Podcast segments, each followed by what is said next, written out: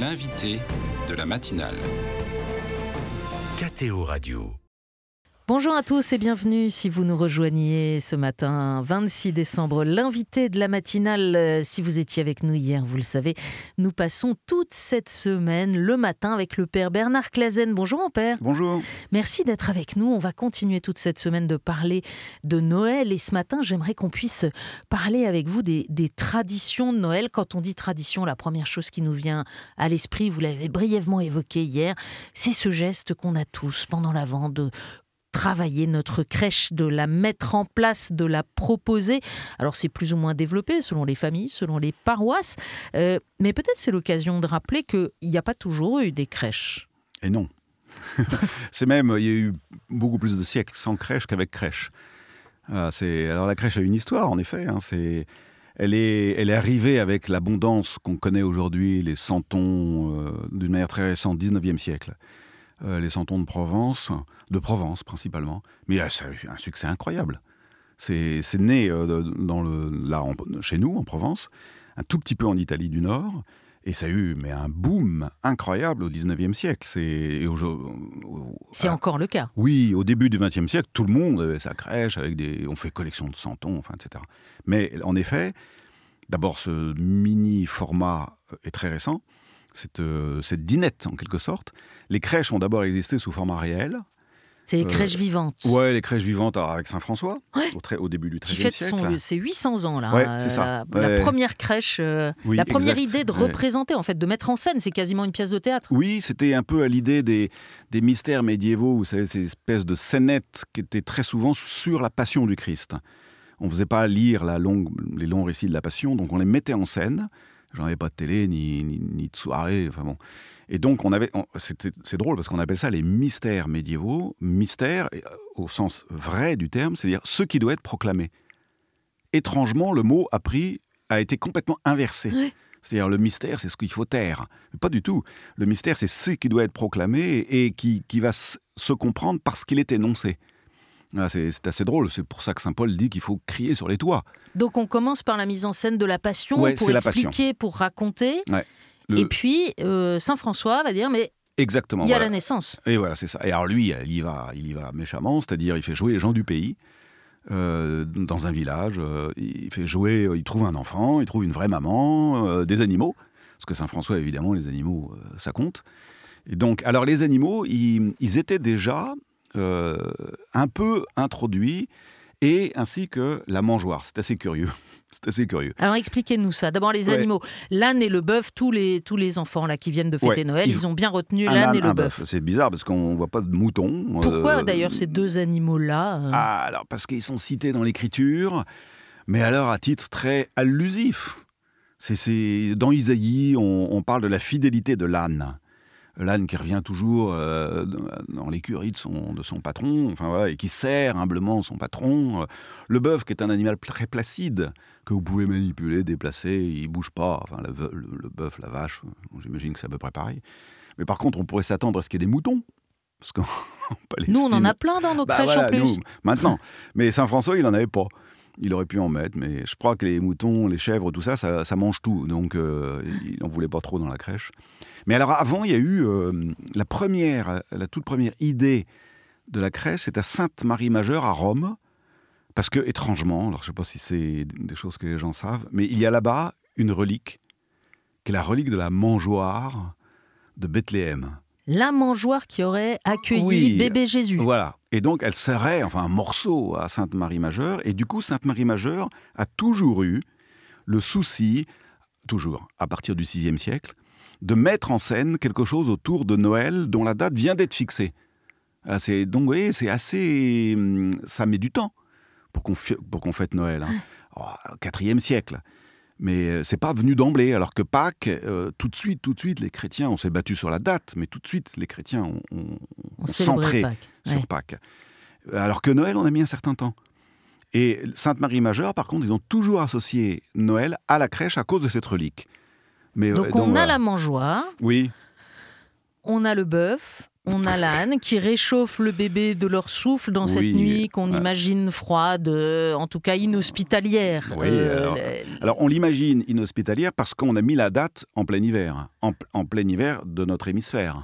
Mais en inhospitalière parce qu'il y a aussi un accueil refusé, donc euh, on, on entend la précarité, disons, Ah. Alors, euh, de en la fait, situation.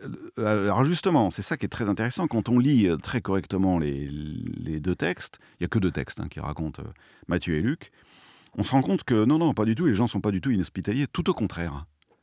C'est-à-dire ils sont pliés en quatre. Euh, on nous dit, euh, ils se sont fait jeter de l'auberge. Mais non, mais non, le texte ne dit pas ça. Le texte nous dit que c'était, vous savez, le fameux recensement, donc il y a des foules, et donc l'auberge est pleine. Et, et- on nous précise, bah, euh, elle, est, elle est sur le point d'accoucher. Et l'auberge n'est pas un endroit pour elle. Voilà, voilà ce que dit le texte. L'auberge n'est pas un endroit pour accoucher. On va pas accoucher au milieu de braillards euh, qui, qui ont fait, qui ont fait 30 km, qui sont poussiéreux, qui, Donc c'est par qui- sympathie en fait qu'on dit non non il faut Bah, pas et- venir là c'est pas bien pour euh, évidemment, évidemment. Et on lui a trouvé l'endroit le plus confortable. Donc un endroit reculé, où là, on est sûr qu'il n'y aura pas ces gueux qui ont marché euh, quatre jours, euh, qui sont crasseux, qui sentent mauvais. Euh, elle, elle sera tranquille, elle sera au chaud. Euh, et on, alors, il y a plusieurs artistes qui ont su représenter ça, où on voit des bourgeoises avec les bergers. De la tour, par exemple, on voit une bourgeoise bien habillée, avec deux, deux bandeaux d'argent, et qui apporte une jarre de lait. Et, et moi, je crois que c'est comme ça que ça s'est passé. C'est-à-dire, euh, quand un enfant naît partout, encore aujourd'hui, tout le monde, tout le monde se bouscule un peu, quoi. Et évidemment, l'auberge, mais non, mais non, c'est pas l'auberge, on va trouver mieux. Ma petite dame, on va trouver mieux. Et Donc c'est lui- pas le dénuement pour vous Alors, cette euh, Là où c'est le déniement, c'est que, si j'ose dire, Dieu a voulu la pauvreté.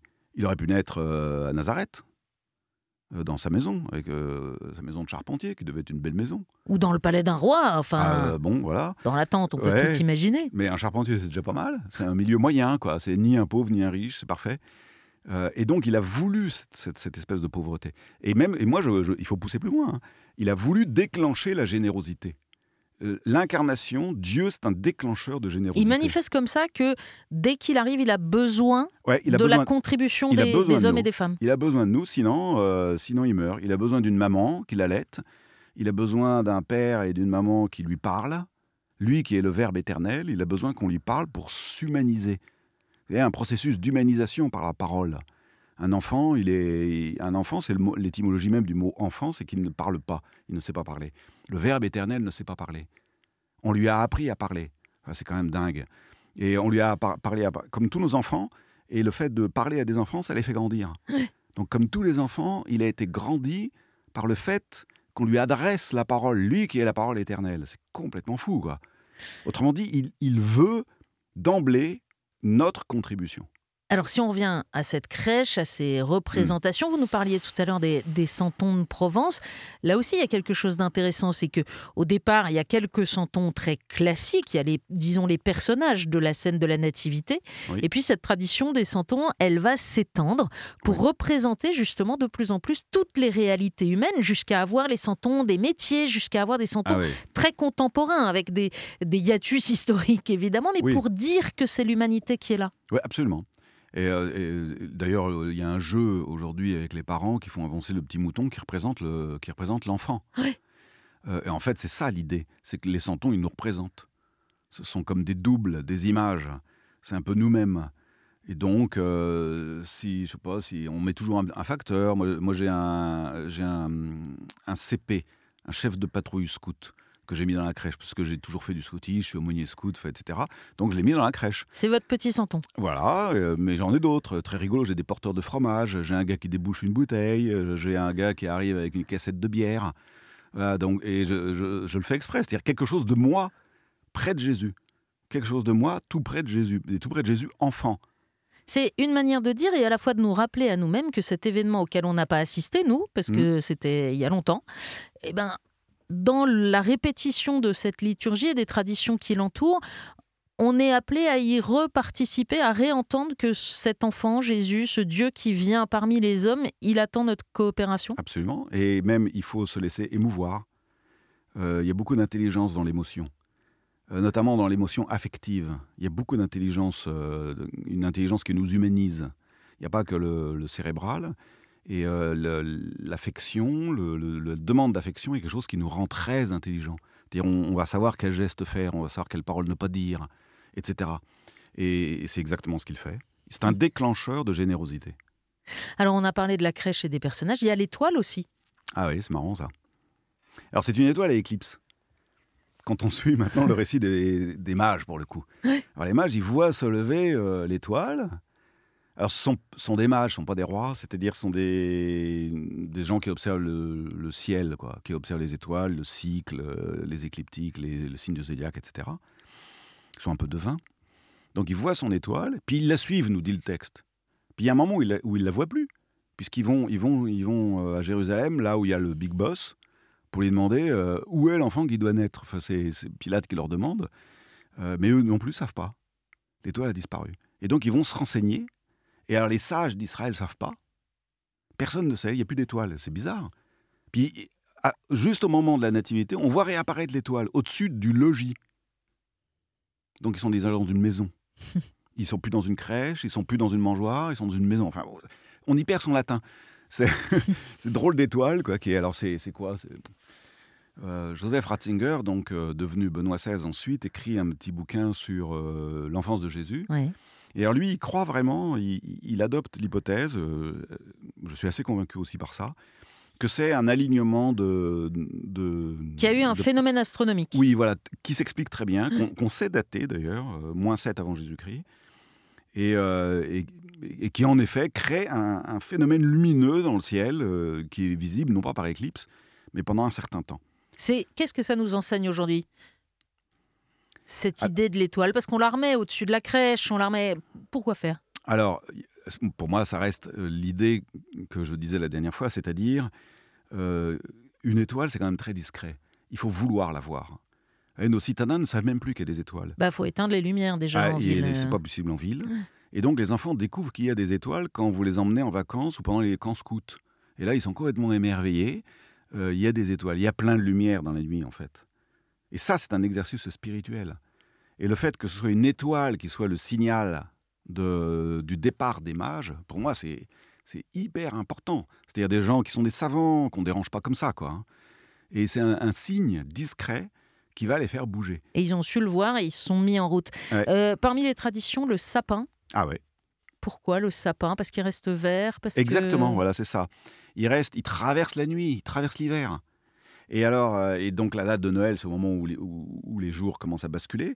Et donc lui, il va traverser l'hiver où tous les autres sont, ont perdu leurs plumes, sont desséchés, sont comme morts, sauf lui. Enfin, les, les sapins, les pins, quoi, d'une manière générale. Mm. Et donc, en effet, les, les païens, je crois que c'est les païens souabes, qui en ont d'abord fait euh, un objet de fête, justement pour, pour euh, célébrer la fin de l'hiver et, et qui a été récupéré autour de Noël, parce que ça coïncide avec la date que nous avons choisie pour Noël. Alors précisément, la question de la réalité du contexte historique, la vraie date de la naissance de Jésus, tout ça, tout ça, c'est ce dont on parlera demain. Euh, Peut-être un dernier mot, Père Claisen. Euh, vous aimez euh, l'art, vous aimez les représentations euh, picturales. On a parlé des représentations à travers la crèche. Il y a beaucoup, beaucoup de peintures de la nativité. Alors, on va pas les décrire en radio parce que Ah oui. c'est frustrant. Euh, mais vous dites parfois quelque chose de très surprenant. Vous dites qu'il y a des peintres qui ont mieux compris que des théologiens. Oui. Donnez-nous un exemple. Ah bah alors pour moi, le, un des sommets, je l'ai découvert récemment, il y a quelques années seulement. Euh, ça fait des années que je m'occupe de- d'esthétique, de, de travailler les arts, que j'enseigne d'ailleurs. Mais euh, c'est Tintoret, donc 16e siècle, c'est à, à Venise. Et euh, il peint euh, exactement euh, cette générosité et cet effort qui grandit l'humanité. Alors en fait, tout simplement parce qu'il met euh, Marie, Joseph et Jésus à l'étage d'une étable. Et c'est pas bête, c'est là où il fait le plus chaud et c'est là où sont pas les bêtes. Et on profite de leur chaleur. Donc c'est logique. Et ouais, il fait plus chaud là-haut qu'en bas. En même temps, Euh, c'est une peinture hyper généreuse, Ah Tintoret. bah Il y a oui, une oui, oui. profusion de couleurs, des roses, des bleus, des... Voilà. Et, et en bas, vous avez des gens qui sont en bas, qui apportent leur truc et qui sont obligés de se dresser et même de se grandir pour apporter une jarre de lait, pour apporter un morceau de pain. La générosité nous grandit. Bah, L'homélie est faite. Là, ça fait une économie. Vous savez, la messe dure, au lieu de durer une heure, ça dure 3 45 minutes grâce à Tintoret. vous montrez ça et vous vous taisez. Eh ben, l'homélie est faite. Merci beaucoup, Père Clazen, d'avoir été avec nous ce matin encore. et à demain. Bonne journée à toutes et à tous.